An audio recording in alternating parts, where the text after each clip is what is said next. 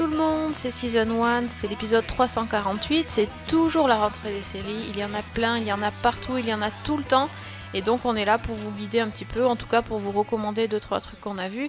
On a testé justement euh, cette semaine une des grosses grosses euh, nouveautés de la, de la rentrée, en tout cas celle qui a pas mal buzzé, qui s'appelle Maniac, et c'est sur Netflix.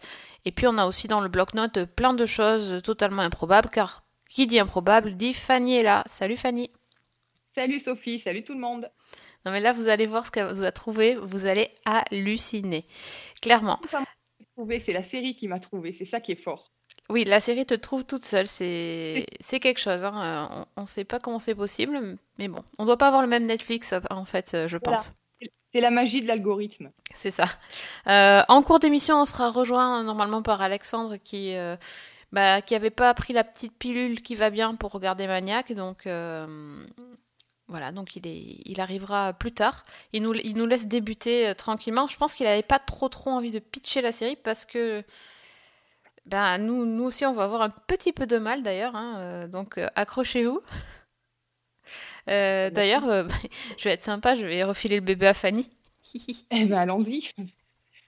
Alors, Bon, qu'est-ce que c'est? Maniac, qu'est-ce que c'est? Bah, C'est c'est l'histoire de deux personnages. Donc d'un côté, nous avons Owen, qui est le fils d'une riche famille, mais c'est un peu le vilain petit canard. C'est-à-dire que, bah, par exemple, il n'est pas sur les portraits de famille, euh, on se moque un peu de lui ou on le regarde un peu avec suspicion parce qu'il est assez instable mentalement. Donc, il a été diagnostiqué schizophrène, euh, il entend des voix, il parle avec des visions de son frère qui lui répète qu'il a une sorte de destinée et qu'il y a un schéma. Voilà. Euh, de l'autre côté, nous avons Annie.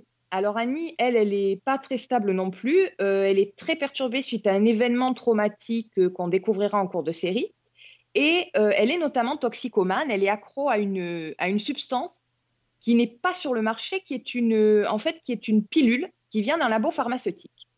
Et justement, c'est dans ce labo pharmaceutique que nos deux personnages vont se rencontrer. Euh, alors, euh, Owen, lui, il y va parce que l'étude est rémunérée et qu'il a besoin d'argent. Et, Annie, elle, c'est pour avoir sa dose. Et donc, euh, avec d'autres volontaires, ils intègrent les, locaux d'un laboratoire pharmaceutique qui s'appelle Neberdine pour participer donc à une étude où on va leur donner successivement trois pilules et où ils sont sous le contrôle d'une espèce d'intelligence artificielle. Et donc, la promesse, c'est de guérir les troubles mentaux et psychologiques de surmonter les traumatismes sans complications ni effets secondaires. Et euh, donc, à partir de là, le, le spectateur va plonger dans les, les souvenirs, les, les hallucinations, les, les rêves, enfin l'inconscient des deux personnages, d'abord indépendamment, et puis ensuite, eh ben, contre toute attente, ils vont se, en quelque sorte se connecter l'un à l'autre et apparaître dans les fantasmes et les visions l'un de l'autre. Eh, J'ai vachement mieux compris la série en fait quand t'as expliqué. D'accord. Non, je plaisante, j'avais com- j'avais quand même compris, mais c'est vrai que tu l'as bien, tu t'en es vachement bien sorti parce que c'est un peu, euh, c'est un peu légionesque. On peut dire ça comme, euh, comme adjectif?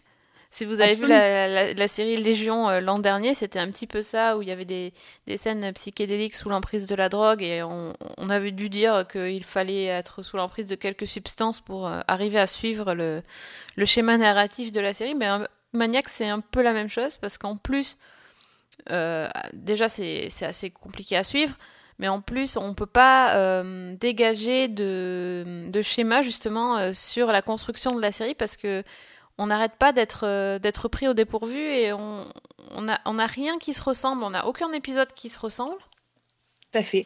Euh, et, et- et le schéma narratif est complètement différent euh, quand on est à l'épisode 1 et quand on est à l'épisode 5. euh, on n'a pas l'impression de voir la même série. C'est très très très bizarre. c'est complètement inégal et, et irrégulier. Alors, aussi bien dans la construction des épisodes, dans leur longueur aussi, il y en a qui font 50 minutes, il y en a qui en font 25, euh, dans l'atmosphère, parce que ça part un peu dans tous les registres et dans tous les genres. C'est très, très compliqué à, à appréhender, on ne sait jamais à quoi s'attendre en fait. Oui, et puis, euh, alors c'est quand même une mini-série, donc euh, on, on s'attend à un, à un tout. on va dire. Mhm. Euh, moi, alors, j'ai pas réussi encore à terminer. Je, dis bien réussi parce que c'est, c'est, pas, une, ouais, c'est une épreuve quand même de regarder cette série. C'est, très, très euh, euh, exigeant et, il faut vraiment se donner euh, à la, à cette, fin, quand on regarde, il faut vraiment s'impliquer et réfléchir après. Donc, on peut pas non plus enfiler les épisodes comme ça. Donc, du coup, j'ai pas fini. Mais est-ce que tu penses que c'est un tout vraiment cette série ou c'est vraiment des épisodes très différents les uns des autres et au final, euh, on- n'a pas une unité C'est très très difficile à dire. J'ai l'impression, en fait, jusqu'au bout, pratiquement, j'ai eu l'impression de, scènes juxtaposées, d'épisodes juxtaposés, sans vraiment de logique. Et à la fin, je trouve que l'épisode final remet un peu tout ça, en, agglomère un peu tout ça. Donc c'est clair, je, pense qu'il y a un sens euh, à l'ensemble. Je suis pas sûre d'avoir compris, très clairement. Donc je suis très très perplexe sur cette série. Vraiment. D'autant que, effectivement, c'est c'est d'autant plus difficile d'y rentrer que les deux premiers épisodes sont vraiment euh, des épisodes d'exposition à la limite. Oui. Et c'est un petit peu lent. Ah oui. Alors en, gros, le, le, principe des deux premiers épisodes, c'est que chaque, euh, chaque épisode se, se, fo- se focalise sur un des deux personnages et nous explique en gros comment il est arrivé à se retrouver dans cet essai clinique. Mhm. Mais euh, c'est super long. Euh, contrairement à de nombreuses séries euh, qu'on regarde de nos jours, les flashbacks sont ultra longs. Je trouve que là, alors notamment dans l'épisode sur Annie, l'épisode 2, Oui, euh, je, je me suis dit, mais enfin, le personnage a un trauma, ok, bon, ben, hein, c'est, on a vu ça euh, pas plus tard que la semaine dernière dans Sharp Objects, ou il y a deux semaines.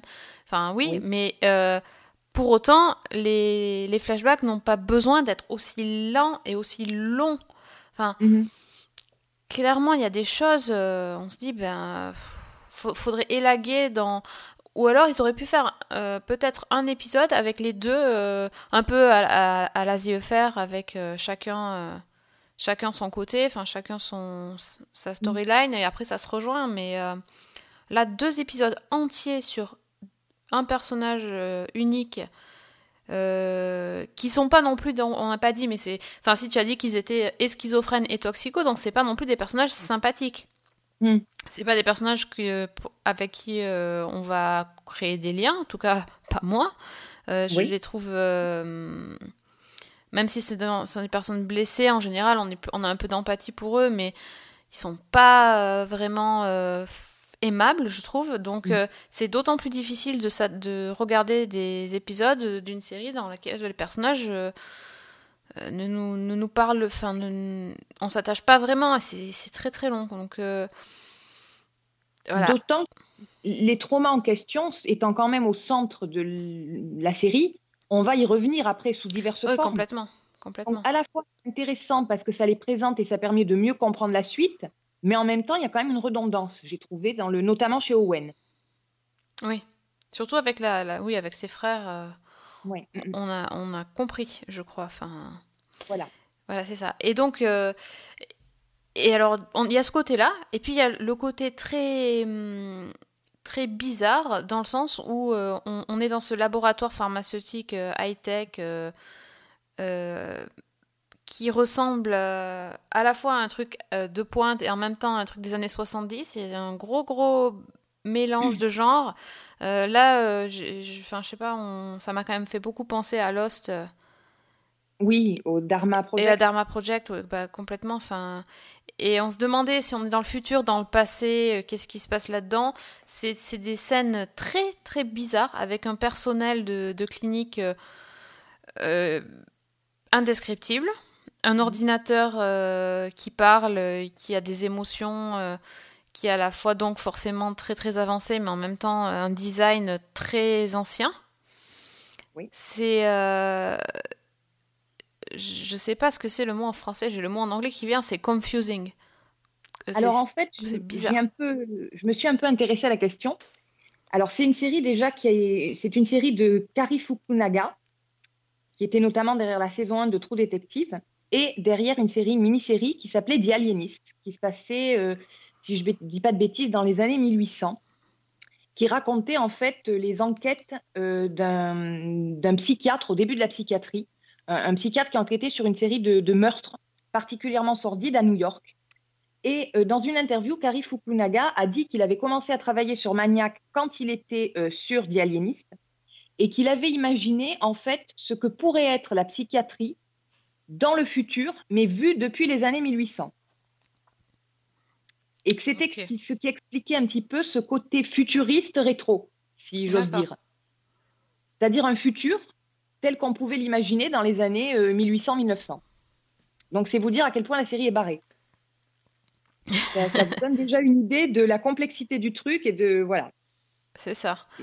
Oui, oui, oui. On est, on est vraiment. Euh, ça fait penser aussi euh, aux films de science-fiction des années 80 avec ces salles avec les lumières utilisées pour les salles euh, d'essais cliniques, euh, et en même temps un côté très japonisant avec ces capsules dans lesquelles ils doivent dormir.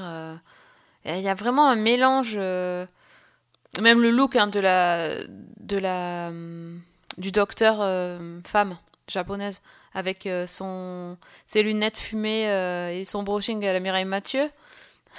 très très bizarre.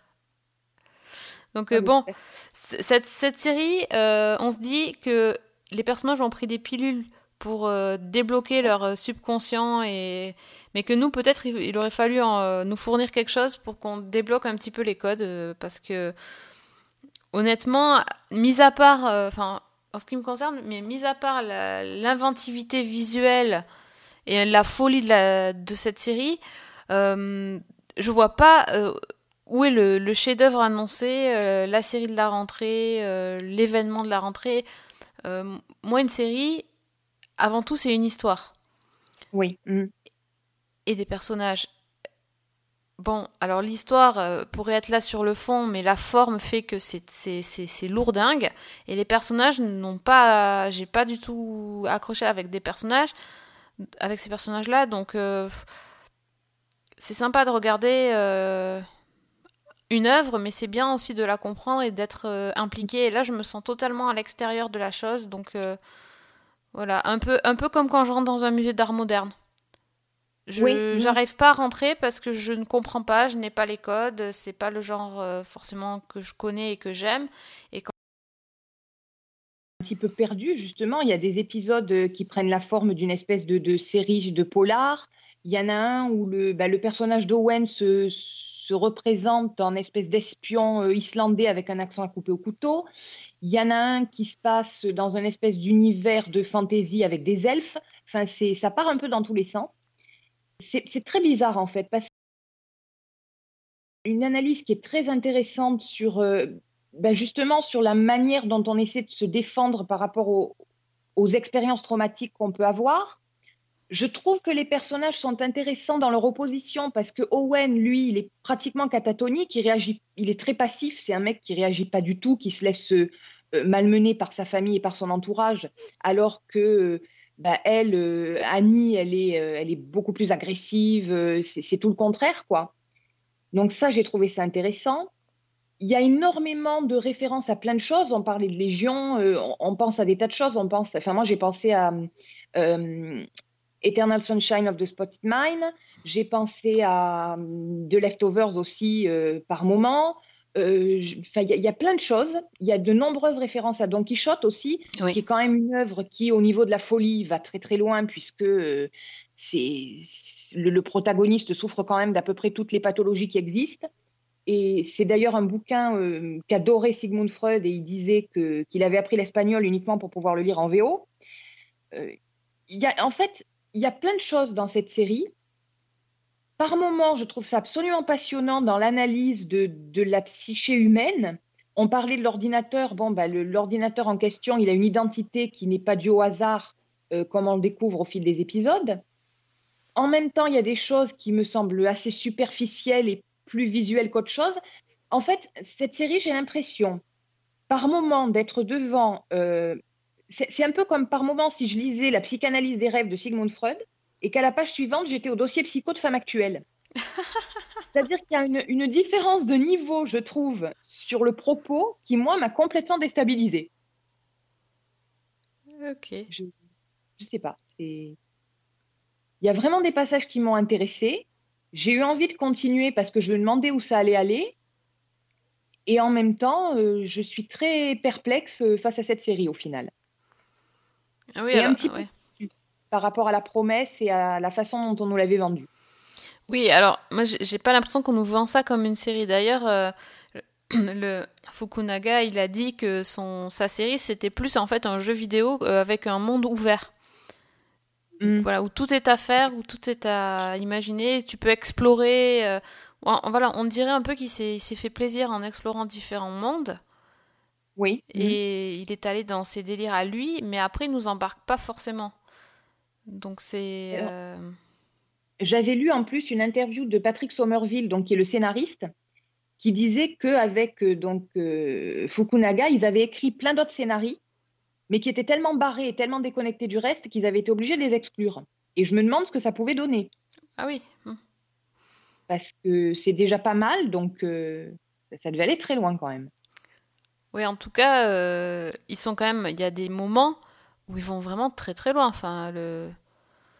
Ouais, Ah, dans y a- le, au niveau euh, Oui, c'est ça. Il y a des scènes euh, qui sont belles euh, dans le dans le délire. On peut dire c'est assez beau et tout ça, poétique, et d'autres qui sont complètement moches. Le, le, le- le médecin avec son avec son casque de réalité virtuelle. Euh, Mhm. euh, et- enfin, déjà, le truc, c'est c'est- c'est- c'est glauque, mais en, en plus, les, les couleurs sont moches, les dessins sont moches. Enfin, c'est fait exprès, hein, mais euh, tu passes du beau au laid, de l'onirique au, au bah, blague, euh, enfin un truc salace, c'est bizarre. C'est- Vraiment. Mais- c'est vrai que paradoxalement, le personnage du médecin, donc euh, le docteur Mantle Ray, qui est joué par Justin Theroux, c'est presque le personnage que j'ai trouvé le plus intéressant. Ah oui, mais c'est pas le personnage principal, c'est dommage. C'est dommage, mais j'aurais bien aimé en voir plus parce qu'il y a quand même une, une complexité chez ce, chez ce type. Bon, déjà, le, il est extrêmement bien joué, mais en plus, il y a quand même tout un, arrière-plan là aussi euh, psychanalytique. euh, ça- lui aussi, ça vaudrait le coup qu'il prenne les pilules, à mon avis. On serait pas des... Ah non, mais c'est ça. C'est. euh, Mais toi, toi quand même, t'as, t'as eu le courage d'aller jusqu'au bout. Je te félicite parce qu'il y a quand même 10 épisodes. Oui. Ben, j'étais très intriguée, en fait. Ouais. J'étais très intriguée. J'avais vraiment envie de voir jusqu'où ça allait aller. Et puis bon, je t'avoue aussi que comme j'ai vu qu'il y avait deux épisodes plus courts, je me suis dit que ça passerait mieux. Merci Netflix de pas respecter la, la longueur des épisodes. Ça nous, ça nous aide.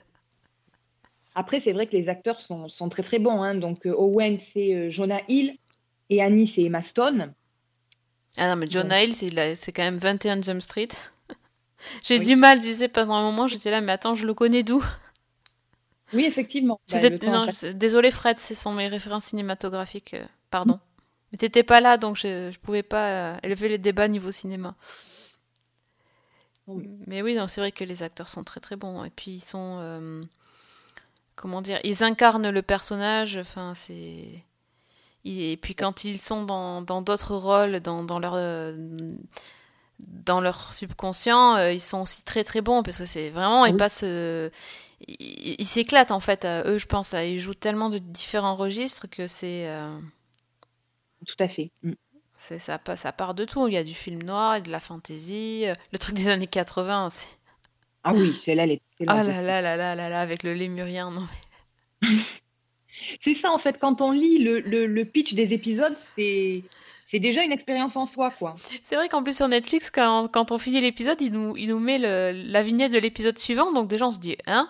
Et puis après, tu lis le début, tu fais quoi? C'est la même série? Oui, voilà, c'est bon, c'est assez spécial, quoi. quoi. Moi, quand je lis, là, j'en ai un sous les yeux. Après avoir pris la pilule B, Annie et Owen se retrouvent à Long Island dans les années 80, mêlés à une étrange virée et accompagnés d'un lémurien. Bah c'est ça l'épisode en fait. C'est ça l'épisode en plus. Bah Donc, oui. euh, voilà, En fait, ils font des bons pitchs. c'est ça. Donc si vous aimez les pilules, les lémuriens, c'est ça, voilà, on va vendre. faut aller sur, Ma- sur Maniac. Vous gênez pas. C'est ça. Euh, quand- non, j'ai j'ai bien aimé le, le Freud et le, le Psycho Magazine. C'est un peu ça, ouais, effectivement. Voilà, c'est ça.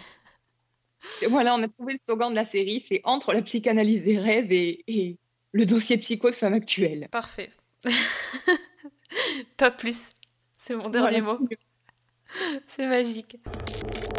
Once you begin to appreciate the structure of the mind, there's no reason to believe that anything about us can't be changed. Pain can be destroyed. The mind can be solved.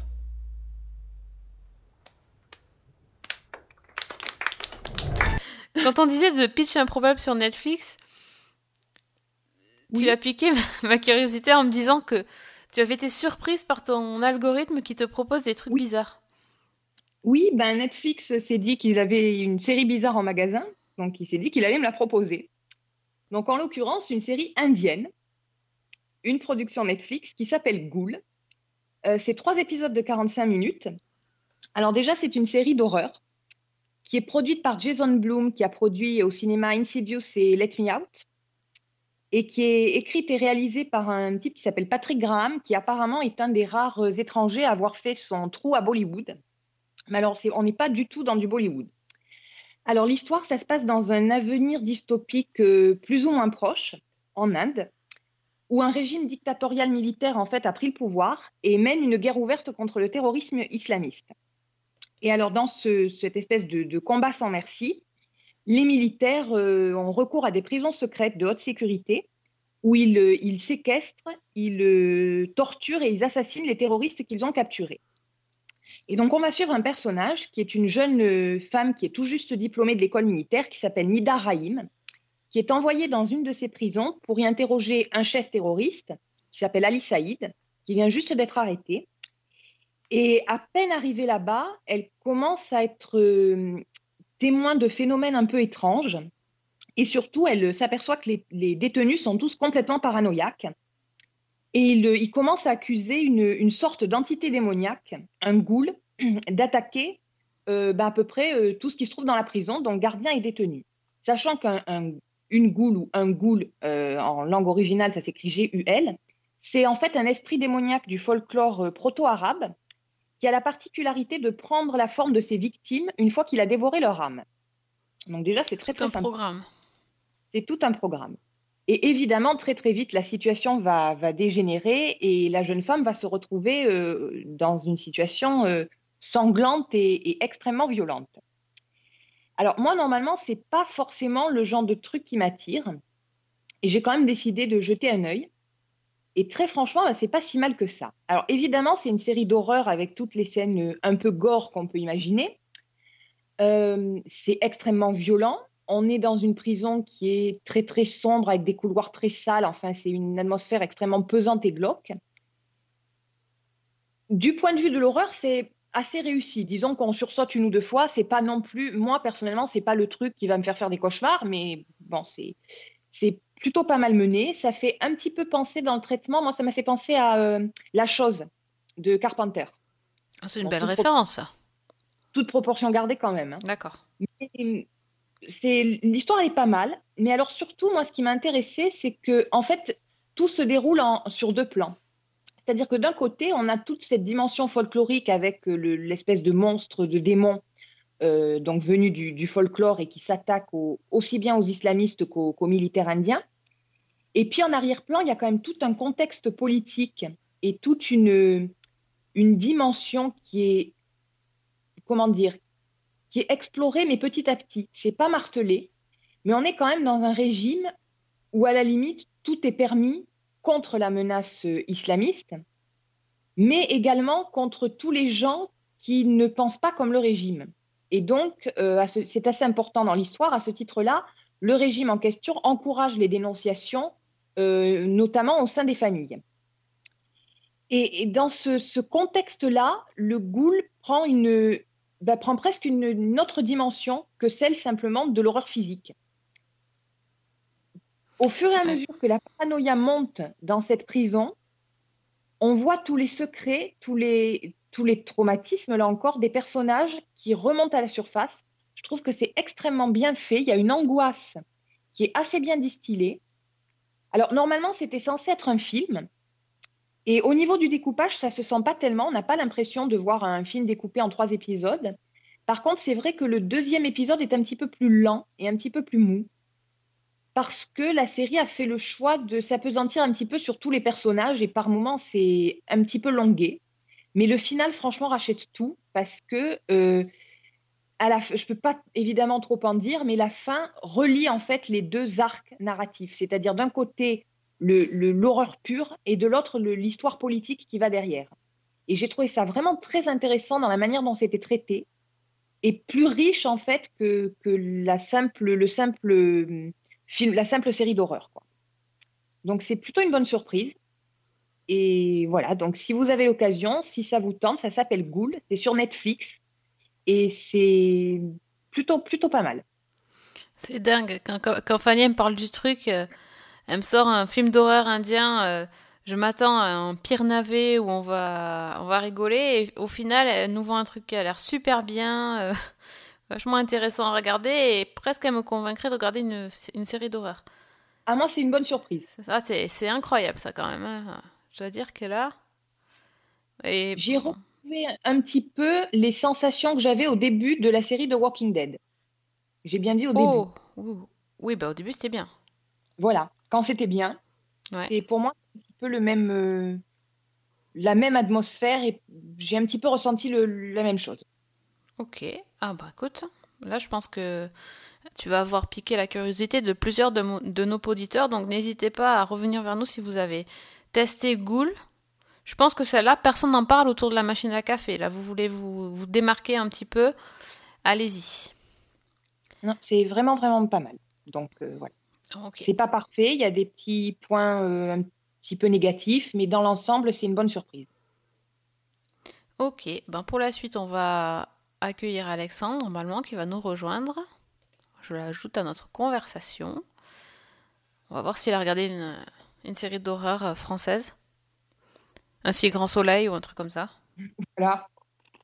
Donc ça y est, Alexandre est là. Coucou Alexandre. Oui, coucou, je, je viens taper l'incruste. Bah oui, c'est ça. Bah écoute, euh, bienvenue, hein. C'est les podcasts à la carte, je viens quand j'ai envie dans l'émission en fait. Ouais, Voilà, c'est- bah c'est ça.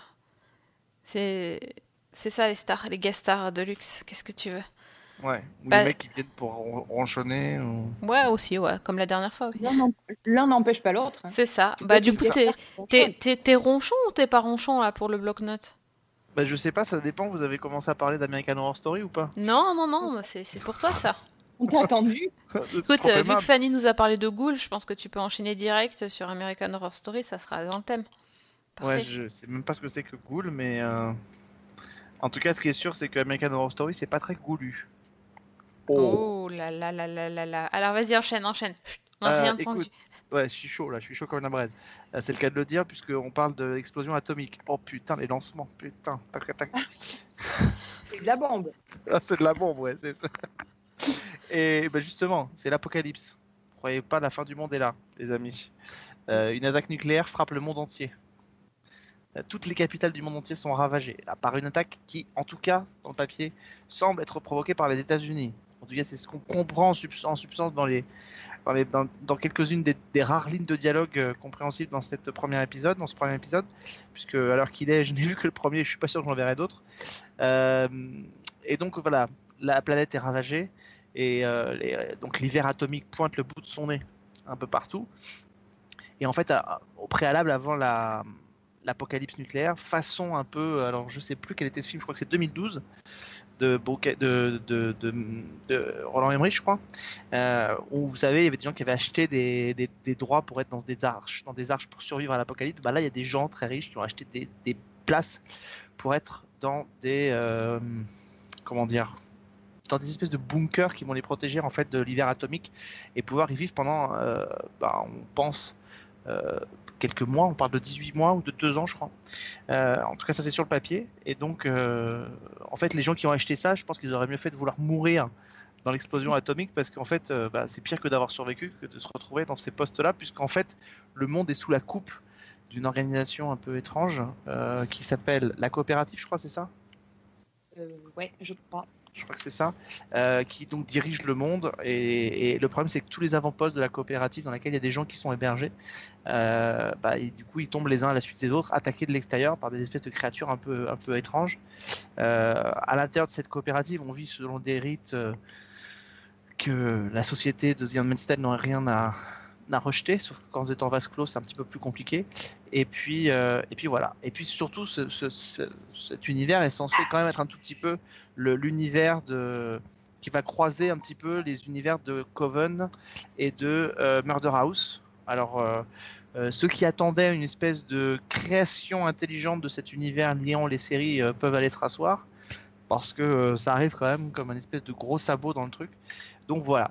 Donc euh, c'est un peu tout ce que moi je déteste dans American Horror Story. Je suis capable d'adorer certaines choses de la série, mais là c'est euh, c'est euh, c'est pas euh, gothique, c'est pas sombre, c'est glauque, c'est malsain, c'est c'est moche. En plus, c'est pas beau visuellement. Euh, Voilà. Donc euh, le seul intérêt de, cette- de cet épisode, c'est de voir John Collins revenir à la télévision. C'est à peu près le seul truc. Euh, voilà, je fais un petit coucou à Fred parce que Tu sais que cet argument ne fonctionne absolument pas sur moi, par exemple. hein. Non, je sais bien qu'il fonctionne pas sur toi, mais c'est pour te dire à quel point tu vas pas trouver Ouais, d'intérêt pour aller voir euh, American Horror Story. Donc, euh, donc voilà, et jusqu'à la fin du premier épisode, je crois, où quelqu'un arrive, en tout cas, dans l'avant-poste, euh, quelqu'un qui est censé faire un tri, puisque comme ces avant-postes tombent les uns à la suite des autres, il faut emmener euh, des élus, encore une fois, des élus, des élus, dans un autre poste où là ils seront protégés euh, définitivement. Euh, mais ce type qui vient, alors je sais pas si les gens qui ont vécu dans cet avant-poste se posent des questions, ont déjà vu le des films un ou deux fois, mais enfin moi je vois arriver un mec comme ça après l'hiver atomique, je me dis, Hmm, il y a des chances que je me fasse bouffer le coup parce que le mec il a quand même tous les attributs du vampire. Alors, rien qu'en le voyant arriver comme ça. Alors après je sais pas où ça en est, je sais pas si c'est un peu dans cet euh, euh, objectif-là que ça va, mais, euh, mais voilà. Donc, euh, donc voilà, je sais pas quoi dire, c'est assez, euh, assez étrange. euh, Jusqu'à l'arrivée de serpents un peu étranges dans cette baraque. euh, que les gens veulent, un peu écraser, tuer parce qu'ils pensent qu'ils sont contaminés, puis que les serpents ont tendance à se régénérer assez vite. Et je pense que ces serpents vont donner naissance aux sorcières de Coven qui se sont transformées en serpents, ont allé- sont allées sous la terre pour pouvoir se protéger de l'hiver atomique. Mais ça ne sont que des supputations. Ben moi, je sais quoi dire. Je vais te dire merci de nous avoir épargné de, de regarder cette série et de perdre une heure de notre temps, franchement. Ah ouais, non, mais tu l'as pas vu, Fanny, toi? Si, si, j'ai vu les deux premiers. Je me suis dit que j'allais boire la coupe jusqu'à la lit. J'ai aussi regardé le deuxième. Et bah, c'est à peu près la même chose. hein. C'est-à-dire que tout ce que tu as dit, euh, on le retrouve dans ce, ce deuxième épisode. Avec en plus l'arrivée totalement improbable de quelqu'un venu de Murder House. Donc je pense que c'est assez facile de deviner qui c'est d'ailleurs. Non, Euh, c'est et pas forcément. Alors, pardon, mais c'est pas forcément facile puisque on, nous- on nous a donné quand même annoncé pas mal de retours de Murder House. Donc, euh, Oui, mais enfin, là, euh, moi personnellement, c'est celui que j'attendais en premier. Quoi. Ouais.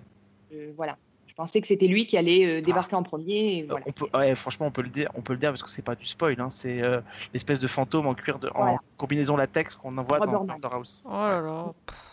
Voilà. C'est qui terrible. arrive. Oh là Qui là. arrive, on à sait pas pourquoi. la même ligne. On sait pas pourquoi il arrive. hein. Non, non, effectivement.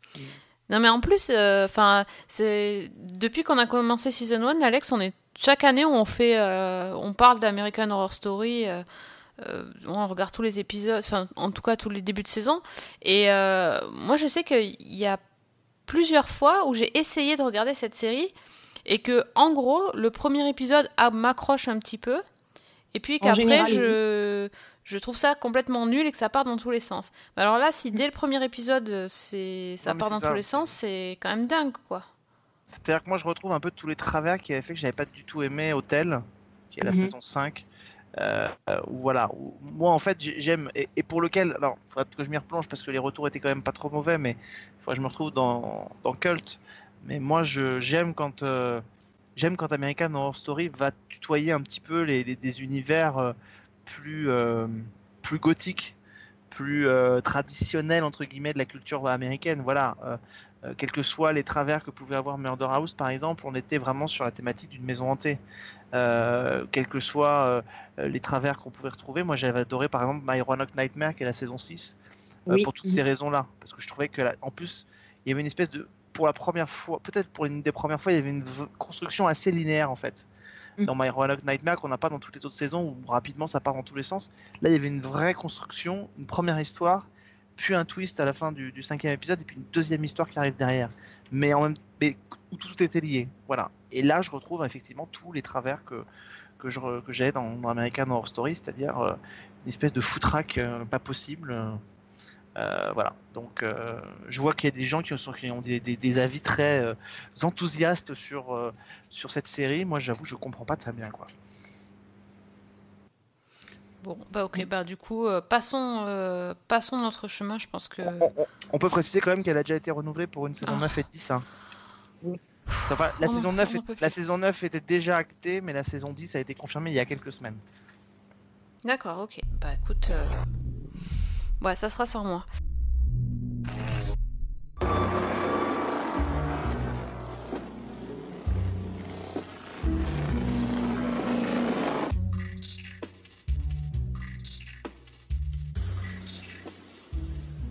Moi, du coup, je vais un peu détonner avec vous euh, vos séries d'horreur. Moi, j'ai regardé euh, un cop show. Tiens, ça change.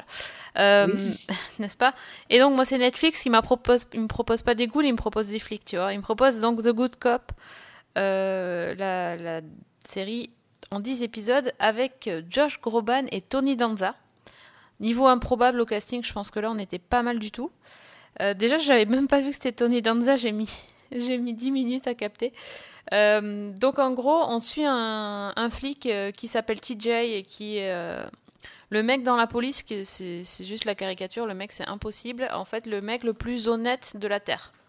Même dans la vie de tous les jours, enfin, celui qui a jamais, je sais pas, il a jamais rien fait de, de mal dans sa vie et il respecte tous les, tous les règlements à la lettre.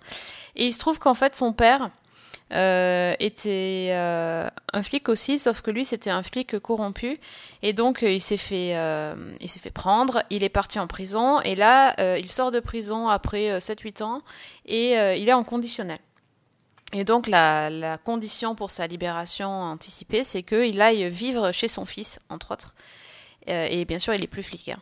Et donc il va, le père va s'installer chez le fils, deux tempéraments diamétralement opposés. Un père très extravagant, euh, très euh, bah, qui parle tout le temps avec une, une bouche hein, assez terrible, et l'autre hyper coincé, euh, hyper pointilleux, à cheval sur toutes les règles, etc. Et donc voilà, le duo qui va qui va cohabiter. Euh, en même temps, le, flic va, va faire des enquêtes et donc forcément son père va euh, pas, pas pouvoir s'empêcher de mettre son nez dedans. Et euh, sachant que l'officier qui est chargé de, surveiller la liberté conditionnelle euh, du père est en fait euh, une jeune femme charmante qui travaille avec le fils et donc il en pince pour elle évidemment. C'est une, c'est une série très très old school qui se passe à New York. On a l'impression que ça se passe dans les années 90 en fait, mais non, c'est une série actuelle, hein, mais a un côté hyper rétro. Euh, c'est des, histoires euh, bouclées, euh, sauf qu'il y a, un fil rouge, et le fil rouge est que quelqu'un essaie de piéger le jeune flic pour le meurtre d'un flic pourri. Et, on ne sait pas trop pourquoi, donc évidemment c'est lié au passé du père, parce que forcément le père et le fils, enfin c'est tout est lié, hein, voilà. Bon, il n'y a rien de révolutionnaire. C'est pas la série de l'année, euh, c'est assez bien fait, c'est assez. euh, c'est relaxant, on va dire. Tony Danza, il est pas mal du tout. Alors j'ai découvert sa voix en VO, puisque j'avais toujours connu que dans, que dans Madame est servie euh, en VF. Euh, j'ai l'impression qu'il joue pareil en fait. Euh, c'est un peu le même type de personnage. Et, euh, il danse aussi. il est assez marrant comme quand il dansait dans Madame est servie. On, on- presque on s'attend à ce qu'il fasse le eh oh oh eh. Voilà, c'est. Il est dans le truc, euh, mais je pense que je sais pas si c'est joué à autre chose, mais en tout cas il le fait bien. voilà. Josh Groban, euh, bah écoutez, euh, voilà, il était chanteur. J'ai pas compris. Il était chanteur. hein, puis Il était toujours, chanteur, il est comédien, oui, bon. On peut, on peut pas dire que son personnage ait beaucoup de d'intérêt et de goût par rapport euh, aux autres personnages. Donc il est un peu. Mais c'est c'est fait exprès aussi. Donc bon. Franchement, rien de révolutionnaire. Je... En fait, je vois pas trop l'intérêt. Il n'y a pas de. Il n'y a pas de charme particulier ou de twist, de truc qui fait qu'on peut se dire ouais, bah, c'est cool, euh, une série policière euh, un peu classique mais avec un petit truc. Non, là, a- c'est juste déjà vu dix mille fois. C'est vraiment si on a, si on a rien à regarder, je pense. C'est au bord de la comédie aussi par moment, notamment Ouais. bon, le titre des épisodes, euh, c'est c'est quelque chose, quoi. Ah, c'est vrai, ouais. ouais. Voilà. Et la présentation est aussi euh, assez particulière avec le, le générique qui finit toujours sur un espèce de, de gros titre de journal. Mm. Ouais, tu, tu l'as dit en fait, c'est une série old school. C'est sympa sans être révolutionnaire. Donc, euh, Voilà. Donc euh, à voir, ça s'appelle. Enfin, si vous avez le temps. À voir si vous avez le temps. The Good Cop sur Netflix. Ou- Ou alors, je vais reprendre la phrase de Fred. Moi, je n'ai pas vu The Good Cop, mais je vais reprendre la phrase de Fred qui en a parlé. Il a dit si je veux me faire une série des années 80, je regarde une série des années 80. Bah écoute, Fred, c'est une très belle citation. Je te félicite. Voilà. Non, mais c'est vrai. Voilà, il y a suffisamment, je pense, dans, Ouais. le, dans, le, dans, le, dans le patrimoine, euh, dans le patrimoine entre guillemets télévisuel de, de séries euh, qui pourraient être revues aujourd'hui et qui sont intéressantes, pour pas forcément chercher à en produire une, quoi. Anthony, you're all I got. No man can untie that knot. There's a problem on the block. You know I've got your back. Alors, Fanny, tu as un- une série au titre improbable cette fois-ci. bah écoute, c'est pas ma faute. hein. Euh, je vais vous parler donc d'une série que j'attendais avec assez euh, d'impatience parce que c'est tiré d'un roman que j'ai beaucoup aimé. Euh, c'est une série qui est diffusée actuellement sur Sky en Angleterre et donc c'est là que je la regarde et qui va être diffusée sur TF1 en novembre. Donc j'ai vu les deux premiers épisodes. C'est euh, La vérité sur l'affaire Harry Kébert. Donc euh, série de Jean-Jacques Hano. Mais oui, C'est vrai. que ça a commencé. Exact. Tiré d'un roman de l'écrivain suisse Joël Dicker. Et donc, c'est avec notamment Patrick Dempsey. Alors, euh, l'histoire, donc, ça se passe à New York de nos jours. Et on suit euh, un jeune écrivain qui s'appelle Marcus Goldman, qui a écrit un roman, un premier roman qui est devenu un best-seller. Et au moment de, bah, d'écrire le deuxième, euh, Marcus est complètement bloqué. Il n'arrive pas à dépasser l'angoisse de la page blanche et il n'arrive pas à écrire. Il est harcelé par son éditeur, qui est joué par Ron Perlman d'ailleurs. Et, euh, donc, euh, ben, Marcus décide de demander de l'aide à son mentor, qui est son ancien professeur euh, d'université, qui s'appelle donc Harry Kébert et qui est joué par Patrick Dempsey. Et donc, Harry Kébert lui-même a écrit des best-sellers. Et donc, notre jeune auteur se rend dans une petite ville du New Hampshire où vit son ami pour, bah, pour essayer d'y voir plus clair et de retrouver l'inspiration. Et quelques jours après son arrivée, Harry est arrêté par la police parce qu'on a retrouvé sur sa propriété les restes d'une jeune adolescente qui s'appelle Nola, qui avait disparu euh, des, années plus tôt. Et il se trouve que euh, Harry avait une liaison avec elle. Alors, euh, le, jeune Marcus décide de- de- d'aider euh, son professeur, notamment en détruisant des preuves. Et puis, comme il est persuadé de son innocence, il décide d'enquêter et de, chercher à savoir ce qui s'est passé, de replonger dans le, passé de cette, petite, ville et de euh, la victime et de son professeur. Et euh, ben, en faisant ça, il va ben, évidemment, il va découvrir euh, des secrets, des non-dits et tout ce que son mentor et ami ne lui a pas forcément raconté et, toutes ses turpitudes. Alors, moi, c'est une série, donc comme j'ai dit, j'attendais avec beaucoup d'impatience. Je ne suis pas déçue du tout, dans la mesure où c'est vraiment l'adaptation euh, quasi littérale du bouquin. Il y a des, scènes entières, des dialogues entiers qu'on retrouve. C'est plutôt bien fait, c'est extrêmement classique, euh, mais c'est pas c'est pas du tout un défaut. Euh, c'est en fait le récit alterne entre l'enquête de Marcus à la période actuelle et le, passé, au moment de l'affaire, au moment de la disparition de la jeune femme.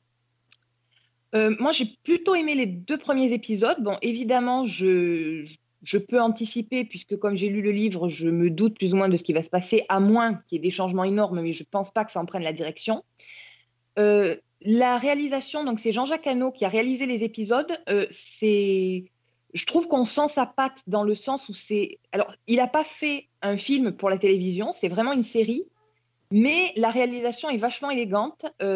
c'est très bien fichu. En fait, il n'y a, pas grand-chose à en dire. Euh, moi, je trouve que c'est une, pour l'instant, c'est une réussite, sans être euh, particulièrement euh, innovant ou particulièrement euh, exceptionnel. Ça comble en fait mes attentes. Donc, euh, je, voilà, ça arrive en novembre sur TF1. Il y a combien d'épisodes 10. la- euh, 10. Ah oui. Ça avait, été présenté, ça avait été présenté à Cannes Série. Enfin, en- il y avait eu Patrick Dempsey qui était venu à, à- et Jean-Jacques Hano qui était venu à Cannes Série. Ça avait été proposé. Enfin, le, le- le- les journalistes avaient pu découvrir, notamment et le public avait pu découvrir les, 30 un montage de 35 minutes de la série. Donc en gros, c'est c'est une série britannique Coproduite avec, la TF1. avec un acteur américain et réalisée par un Français. d'après un roman suisse. Très bien. Mais c'est coproduit, avec, c'est coproduit par TF1. Ok, hein. d'accord. Et c'est, ouais, c'est, ça part plutôt pas mal. Et je pense que si on ne connaît pas euh, le bouquin, on est très très vite euh, Ouais, accroché. D'accord. Bah, il, faut, il faut quand même dire pour, euh, pour ceux qui l'ont pas lu que le, bou- le bouquin est. Moi, quand j'ai lu le bouquin, la première chose que je me suis. Et c'était pas encore euh, acté qu'il y ait une adaptation en télé. Mais quand j'ai lu le bouquin, je me suis dit, ce type est fan de, de série parce que le bouquin est- n'est pas découpé non pas comme un film, mais découpé comme une série télé, quoi. Donc, euh, où les chapitres sont les fins d'épisodes, où il y a des, cross des, des, des cliffhangers partout. euh, donc, c'est absolument pas. Vas-y, vas-y. Non, non, vas-y. J'allais dire, même l'écriture, elle est très visuelle parce que quand Oui, tu oui, lis le livre, tu vois très bien comment ça peut être fait. Et effectivement, le, le découpage euh, par épisode est pratiquement fait dans le, dans le texte. Donc, euh, Et, C'est- On, on voit qu'il y a une vraie passion du mec pour, le, pour ce registre-là, quoi. et justement, il y a le- au niveau du cast, après les autres, c'est c'est que des acteurs britanniques? Alors, au niveau du cast, euh, je vais te dire. Alors, il y a des noms que je ne co- Il y a Virginia Madsen, quand même. Euh, il y a Damon Wayans Jr. qui joue euh, un flic local. Non, c'est des Américains alors. Ouais. Et Marcus Goldman, il est joué par un acteur qui s'appelle Ben Schnetzer. 15-year-old Nola Kellergan in 1975. Found the girl's corpse in his yard, buried with his book. Look, I know Harry. He didn't kill her. Enfin, en cas de succès, on n'est vraiment pas à l'abri que quelqu'un achète assez vite les, les droits de- d'adaptation pour euh, la disparition de Stéphanie Meyer, qui est son Oui. dernier roman qui est, sorti. ouais. Non, c'est pas la suite, c'est une autre histoire, mais, euh, mais je Même serais genre. bien étonné que quelqu'un l'achète pas parce que on est dans. la- Moi, je l'ai pas fini encore, je l'ai chez moi, mais je serais bien étonné que parce que c'est très voilà, il... c'est du patch turner les, les romans de, de Dicker quoi. Donc euh, c'est ouais, c'est assez impressionnant. Et ben, au moins, puis c'est très- TF1 va, di- va diffuser la vraie série et pas faire une adaptation. Ah bah normalement. Ah bah non, puisqu'elle est, elle, elle est coproductrice, donc. euh. Bon, ça, ça me tarde de veux- voir. Pourquoi tu avais envie de dire du mal d'insoupçonnable, c'est ça? Bah, c'est pas moi qui ai dit, c'est ma maman. Donc, euh, c'est qu'elle a raison. Non, j'ai même pas, j'ai même pas vu, le vu lui tenter. Non, non. On, on disait l'autre jour avec Fanny que ma, mère avait découvert, euh, avait découvert Insoupçonnable et The Fall en même temps et que elle avait enchaîné les trois saisons de The Fall et qu'elle avait laissé Insou- Insoupçonnable de côté. Donc, Ouais, bizarrement. Oui, bizarrement, parce que je trouve que The Fall est beaucoup plus aride que Insoupçonnable. ah bah oui, mais elle doit être comme moi, elle doit avoir une passion pour Gillian Anderson, je sais pas. Ah bah pourtant, c'est pas le jeu qu'elle produit dans Insoupçonnable qui fait qu'on a envie de s'en prendre de passion, dis donc. Oh, méchant. Non, mais je me souviens très bien de ce qu'on avait dit quand on avait fait l'émission de... de The Fall. J'avais dit Gillian Anderson fait du Gillian Anderson. Bah oui. Euh, elle est très monolithique, je trouve qu'elle est. Et c'est pour ça que Emmanuel Seigné correspond plutôt pas mal, parce qu'elle a un jeu très monolithique aussi, où peu d'expression passe sur le visage. Ah oui, et, ça. euh, et je trouve qu'effectivement, euh, voilà, je, je, de toute façon, on va pas se mentir, les gens qui vont regarder Insoupçonnable ne sont pas les gens qui vont regarder, euh, euh, qui vont forcément regarder The Fall dans leur grande majorité. C'est pas fait pour eux. Euh, donc voilà. Donc après, moi je comprends qu'on préfère The Fall à, à Insoupçonnable, mais mais je, je pense que TF1 a bien, a bien fait d'adapter cette série-là. De toute façon, le public de TF1 ne serait pas allé voir The Fall. Et TF1 n'aurait pas diffusé The Fall. Donc, Moi, j'ai vu quelques épisodes. Bon, effectivement, je préfère aussi The Fall, mais c'est un goût personnel. Je trouve que c'est pas mal fichu quand même. oui, oui. Et puis, et puis euh, Melville Poupeau est pas mal, franchement, dans Oui. en série. Franchement, il y a, il y a quelque chose de. Moi, j'a- j'avoue que j'ai été très énervé, puisque c'est, on parle d'actu un peu. euh, J'étais très Oui. énervé. Il y, a une, il y a une émission que je suis euh, régulièrement. Alors, désolé, je fais des infidélités, mais il m'arrive d'écouter un autre podcast que j'aime beaucoup, qui est Next Episode. qui est Next Episode, qui est euh, sur une radio, une web radio ciné, coproduit par Goom. Et euh, euh, il y a une très bonne émission qui est faite, qui est tous les soirs, euh, tous les mardis soirs, une vingtaine de minutes. euh, ils décryptent chaque semaine une série télé. Et ils ont décrypté Insoupçonnable. Et, et je suis toujours un peu énervé d'entendre, euh, euh, même si j'aime beaucoup cette émission, j'aime beaucoup la- l'animatrice, je suis toujours très énervé de voir qu'on on ne critique pas une, une série française comme on critiquerait un autre, euh, un Mhm. autre programme. quoi. C'est-à-dire que les séries françaises, d'un seul coup, euh, les dialogues indigents euh, euh, et qui sonnent à plat, on, est, on peut être d'accord, on, on les met en épingle et on ne parle que de ça. Par contre, les kilomètres de dialogues indigents qu'on se paye dans les séries américaines, bizarrement, personne n'en parle jamais. Euh, Voilà. Donc moi, ça, c'est quelque chose qui a tendance à vite m'énerver. Euh, qu'on n'aime pas soupçonnable, je peux totalement l'entendre et le comprendre. Enfin, quand même, faut pas déconner, quoi. C'est euh, critiquons les séries françaises de la même façon que les autres euh, et ne nous les payons pas euh, en disant euh, voilà, c'est de la série française, c'est du TF1, c'est forcément de la merde. C'est ce que j'ai entendu dans l'émission. Donc voilà. Après, effectivement, comme on pouvait le penser, la série marche pas très très bien. Ah bon? Ouais, non, je trouve qu'ils sont plutôt contents des scores a priori, mais euh, mais enfin bon, on est quand même autour de 4 millions 8, ce qui est quand même pas non plus euh, euh, exceptionnel. Je m'attendais vraiment à beaucoup plus, moi. Je m'attendais plutôt à autour de 6,5. Donc euh, voilà, je, je suis un peu, je suis un peu déçu. D'ailleurs, tant qu'on parle d'actu, euh, t'as t'as regardé les scores de Take-Two? Euh, oui, je crois qu'ils sont autour de 3 millions 6, ce qui est plutôt pas mal. D'accord. Pas, pas mal, de 3 millions 6 le, le- lundi soir, en sachant qu'en plus de ça, en cette rentrée, euh, tous les programmes du lundi ont quand même doivent affronter, euh, notamment L'amour est dans le pré, qui est un programme fort pour M6. Euh, donc euh, 3 millions 6 pour Tech 2, qui est quand même pas non plus une série dont on a beaucoup parlé, euh, c'est plutôt pas mal. Hmm, ok. C'est la petite parenthèse. Est-ce que tu as une autre série à nous conseiller, toi, du coup, Alex? Écoute, euh, euh, je vais pas m'éterniser dessus parce que peut-être que ça va être l'objet d'un prochain, mais euh, un mot quand même rapide puisqu'on est en semaine de pilote euh, à l'heure où on enregistre euh, euh, pour dire que moi j'ai vu Manifeste, Mhm. euh, le, le premier épisode de Manifeste et que euh, euh, bah, j'ai passé un bon moment, j'ai bien aimé ce premier épisode, mais c'est vrai que je suis bien embêté de dire de savoir où est-ce qu'ils vont aller quoi.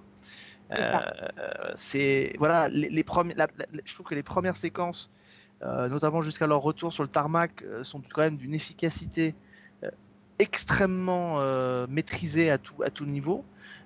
Ces gars qu'on voit dans un. qu'on montre- on, est de leur position à eux, c'est-à-dire qu'on rentre dans l'avion avec eux, on, les voit hésiter, on les voit tout faire, et puis d'un seul coup, euh, turbulence, euh, ils, réatterrissent et on leur explique que ça fait 5 ans qu'ils ont disparu.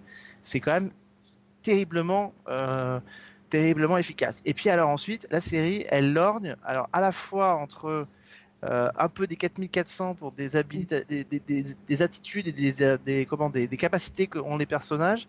Et en même temps, on a l'impression qu'on bah, bifurque vers la fin, vers un espèce de truc conspirationniste pas possible. Donc, euh, cette espèce d'entre-deux euh, est, très, euh, est très déstabilisant parce qu'on ne sait pas à l'issue de ce pilote vers quoi la série va tendre. Ouais, c'est un petit peu ce qu'on se disait tout à l'heure euh, hors antenne en... avant de commencer l'émission avec Fanny. euh, On se disait qu'il fallait quand même qu'on voit euh, au moins un épisode de plus pour pouvoir faire la review parce qu'on se Ouais. pas trop. Mm. C'était un peu difficile justement sur, sur un seul épisode. Mais on peut on peut peut-être préciser, puisqu'on on, on est là sur les premiers, on a déjà des tendances euh, qui se dessinent en termes d'audience, puisque tu me posais des questions sur les audiences tout à l'heure. Oui. Alors, en termes d'audience, euh, bah, justement, Manifeste a plutôt très bien démarré, à plus de 10 millions, euh, offrant quand même un, un bon score à, à sa chaîne. Euh, ça a été le cas aussi. euh, il y a une autre série qui a démarré, euh, qui a fait plutôt un bon score. Euh, mais bon, Magnum est à 8 millions et quelques, c'est quand même pas euh, folichon. Euh, moi, je m'attendais, là aussi, je m'attendais à un effet de curiosité, à quelque chose de plus fort, et en fait, pas du tout. Euh, et euh, Million Little Thing a pas terriblement très bien démarré. New Amsterdam, je crois, a bien démarré. Oui, c'est ça, c'est New Amsterdam qui a très bien démarré, mais enfin voilà, pas non plus des scores. euh, j'ai pas l'impression que ce- j'ai, de mémoire, je suis pas sûr que ce soit un score euh, terrible, terrible. Excuse me, what exactly is the problem? The problem, ladies and gentlemen, is you've all been missing, presumed dead for five and a half years. Moi, j'ai pas trop testé les pilotes en fait, euh, à contre-courant du truc. Euh, j'ai testé en fait Forever sur Amazon Prime. euh, qui, qui est une petite série qui gagne à être connue. Alors, j'ai pas eu le temps de terminer, mais c'est. alors, un petit voyage dans la vie de couple qui est pas du côté glamour, on va dire. Donc, euh, ça raconte l'histoire de June et Oscar, qui sont bah, deux personnes qui se rencontrent, euh, qui se marient, et puis euh, au bout d'un moment, c'est la, routine qui s'installe, la lassitude, et que ben, ce premier épisode, en fait, il nous montre surtout du point de vue de, de June, qui est jouée par Maya Rudolph, qui est une excellente actrice. D'ailleurs, lui aussi, mais c'est deux, membres du, du Saturday Night Live. Et donc, elle, en fait, par son regard, on voit que euh, elle s'ennuie vraiment beaucoup dans son couple. Et, euh, d'ailleurs, je, trouve- que ça se ressent quand on regarde l'épisode euh, pilote, parce que bah, c'est pas, il n'y a pas beaucoup d'action, quoi, mais c'est fait exprès. Il y a beaucoup, beaucoup de scènes très, très répétitives qui montrent un petit peu la monotonie de leur vie. Et du coup, elle a envie un peu de changement et elle propose à son mari de changer de destination de, de vacances et, au lieu de partir dans leur chalet où ils vont chaque année faire la même chose, elle lui propose d'aller faire du ski. Et euh, voilà, il y a quelques petites scènes euh, assez comiques euh, justement au milieu du, ski, de, de ce séjour au ski. Et puis, et puis l'épisode se termine sur un retournement de situation très, très spécial. Et donc on se retrouve au deuxième épisode, totalement changement d'ambiance, c'est c'est très très étrange. Et puis on regarde le troisième épisode, c'est encore autre chose. Euh, c'est compliqué, je peux pas vous expliquer parce que c'est euh, si je vous dis si je vous dis ce qui se passe, du coup ça a plus d'intérêt de regarder. Euh, mais en tout cas c'est c'est différent de, de ce qu'on peut voir en matière de comédie. Euh, c'est assez touchant, c'est euh, c'est assez triste, ça peut être drôle, ça fait réfléchir. Euh, ben, bref, il y a un ensemble de, sentiments assez bizarres qui se, mélangent quand on regarde cette série-là. Je, vais vraiment continuer à regarder, j'ai envie de voir où il me mène parce que la direction que prend la série est assez intéressante. Voilà, le créateur de la série, c'est un, c'est quelqu'un qui, qui a bossé avec euh, Aziz Ansari sur Master of None pour donner un peu l'idée de l'esprit. Il a fait aussi des épisodes de The Good Place. Ça peut faire penser aussi à, à ça quand on regarde. Euh, voilà, bref, surtout que Maya Rudolph, c'est, elle est géniale. Donc, euh, bon, ben, je, je suis désolée de mon pitch qui est, qui est très très hum, nébuleux, mais je, je peux pas vous révéler plus parce que c'est. Tu peux pas la Ça toucher, serait vraiment euh, divulgaché, comme on dit chez nous. Complètement. Mm. Mais en fait, toute la série, elle est construite sur cette idée farfelue qui arrive à la fin du premier épisode, et puis à la fin du deuxième, Oui. et puis à la fin du troisième. Donc en fait, c'est voilà, c'est impossible de le de dévoiler. Moi, personnellement, c'est une série qui m'a beaucoup touchée. J'ai trouvé euh, à la fois drôle euh, par certains côtés absurdes, euh, et puis aussi très touchante par d'autres. J'ai en fait, j'ai un peu l'impression, chaque épisode m'a fait un peu l'impression des haïkus. Tu sais, ces poèmes japonais euh, qui, en quelques mots, te donnent une idée. Bah, c'est un peu l'impression que j'ai eue. Euh, c'est une série que j'ai beaucoup, beaucoup aimée, qui est très originale, qui est enfin, vraiment, vraiment spéciale. Et voilà, moi, je... vraiment, j'ai j'adore, j'ai adoré cette série. Et voilà, et on vous en dira pas plus. On peut pas. Tu as vu Alex, toi? Pas vu, pas Pas- pris. Pas vu, pas pris. Bon, bah voilà. Donc tu as dû rien comprendre à ce que j'ai raconté, mais Non, mais parce que j'ai entendu qu'effectivement il y avait des rebondissements, je l'ai, je l'ai vu euh, de nombreuses reprises, donc euh, je sais que je sais que ça c'est quelque chose qui revient et qui est, qui est extrêmement important, mais euh, mais non pas encore pas encore vu. bon, voilà, c'est sur Amazon Prime. Si vous avez envie de jouer les curieux, ça vaut franchement le coup d'œil. Do you remember the time we were here and we saw all those butterflies? Oh, yeah, that was really cool. Je, je peux en rajouter une série? Vas-y, pas J'ai vas-y. le droit? Allez. J'ai le droit. C'est peut-être une série. Alors je sais pas si Sophie tu, tu l'as vu, mais je pense que c'est une série qui va te plaire. Euh, une série avec des tueurs en série, c'est pour toi en fait. Ah oui, bien sûr. Euh, ben, en fait, je me suis laissé tenter par le pilote d'une série qui s'appelle You. Oui. Et, et j'ai beaucoup aimé le pilote de You en fait. J'ai trouvé Ah, ça moi total. J'ai trouvé ça. euh, le, le- pitch est quand même complètement particulier. Euh, on se dit, mais a priori, il n'y a pas de quoi en faire une série, mais eux, ils y arrivent très bien. Euh, on a l'impression d'une comédie romantique à la Love Actually, dans laquelle le héros principal ce serait Dexter Morgan. En gros. Mais c'est tout à fait ça. Pour, le résumer, c'est un type qui vend des qui vend des livres dans une petite euh, librairie, euh, dans une librairie qu'il a à lui, une belle petite librairie à l'ancienne. Euh, il s'y connaît hyper bien en littérature, c'est un mec extrêmement cultivé. Et puis un jour, dans sa librairie, il tombe sur une, une jeune femme euh, qui, qu'il faut dire est extrêmement charmante et craquante. Donc elle a tous les archétypes. Je parle physique parce que ça joue beaucoup là-dessus sur les comédies romantiques de l'héroïne de rom-com, je trouve. Euh, cette héroïne que on n'a pas de mal, dont on n'a pas de mal à tomber amoureux quand on voit les films, euh, voilà. Et euh, donc il tombe amoureux d'elle. il flash un peu sur elle en fait. Et elle, elle, elle est très intriguée par lui parce qu'elle elle est en couple avec un mec, mais elle a bien, un- elle, ce qu'elle a envie, c'est d'un mec qui qui ait du qui ait du bagage, quoi, qui puisse tenir une conversation avec elle, qui soit instruit, qui soit. Et il se trouve que le type, euh, bah, il, il coche toutes les cases, quoi. Il, est- il est gentil, il est prévenant, il est. euh, euh, Sauf que, sauf que ce charmant jeune homme, euh, une fois qu'il va l'avoir rencontré, il va effectivement flasher sur elle, mais euh, il va alors euh, stocker tous ses réseaux sociaux euh, pour la connaître de A à Z. Et en gros, pour résumer, il décide qu'à partir de ce moment-là, non seulement il faut qu'il soit avec cette fille, mais en plus il va éliminer tous les obstacles qui se mettent, non pas entre lui et elle, mais entre elle et son destin.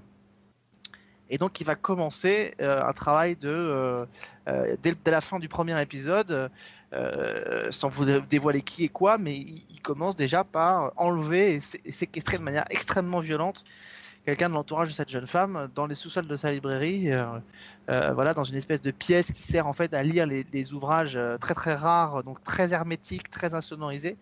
Et, et voilà. Et en fait, voilà, le mec est un énorme psychopathe euh, qui va devoir euh, réussir à sortir avec cette fille, à rester avec elle, et puis à faire en sorte que non seulement les autres ne découvrent pas qui il est, mais en plus de, bah, de peut-être éliminer tous les obstacles. Quoi. Et c'est vachement efficace. Le pilote est vraiment réussi. Et, et voilà, j'ai pas encore vu le deuxième, je dois le regarder, j'ai pas encore continué, mais je suis très intrigué par voir jusqu'où ça va aller. Bah, écoute, pour l'instant, moi j'ai vu le deuxième, ça suit la même ligne. Ouais. Oh là là, mais ça me donne tellement envie. Moi, je pense que ça va te plaire. En plus, connaissant un peu tes goûts et tout, je pense que ça va te plaire parce que je te dis, c'est tout. euh, c'est tout à fait le genre de. Il y a quelques années de ça, moi, quand je voyais, des fois, tu tombes sur des. Dans les années 90, tu tombais des fois sur des petits films dont tu dont on avait jamais entendu parler et, qui se révélaient être assez efficaces en termes de, de scénario et très addictifs. Je pense par exemple à un film avec Nicole Kidman qui s'appelait Malice, je crois.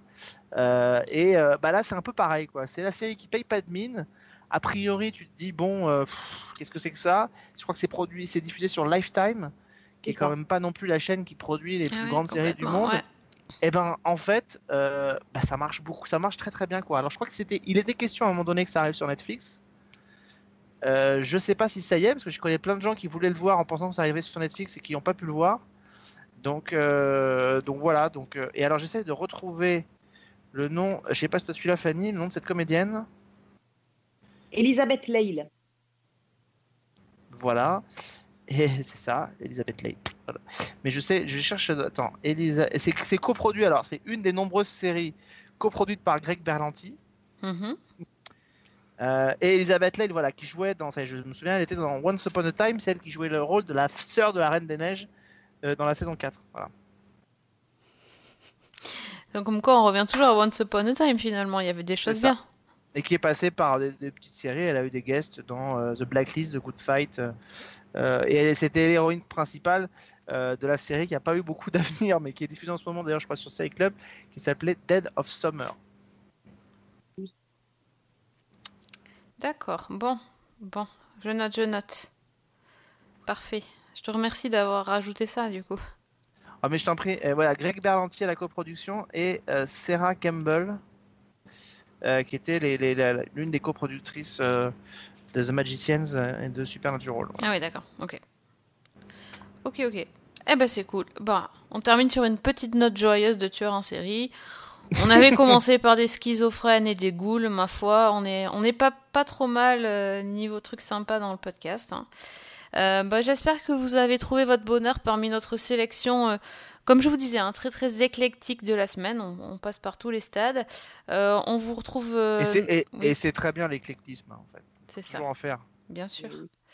On vous donne rendez-vous la semaine prochaine. On est en pleine euh, rentrée des séries, donc euh, soyez là pour la suite et pour euh, de nouveaux pilotes. Donc peut-être manifeste.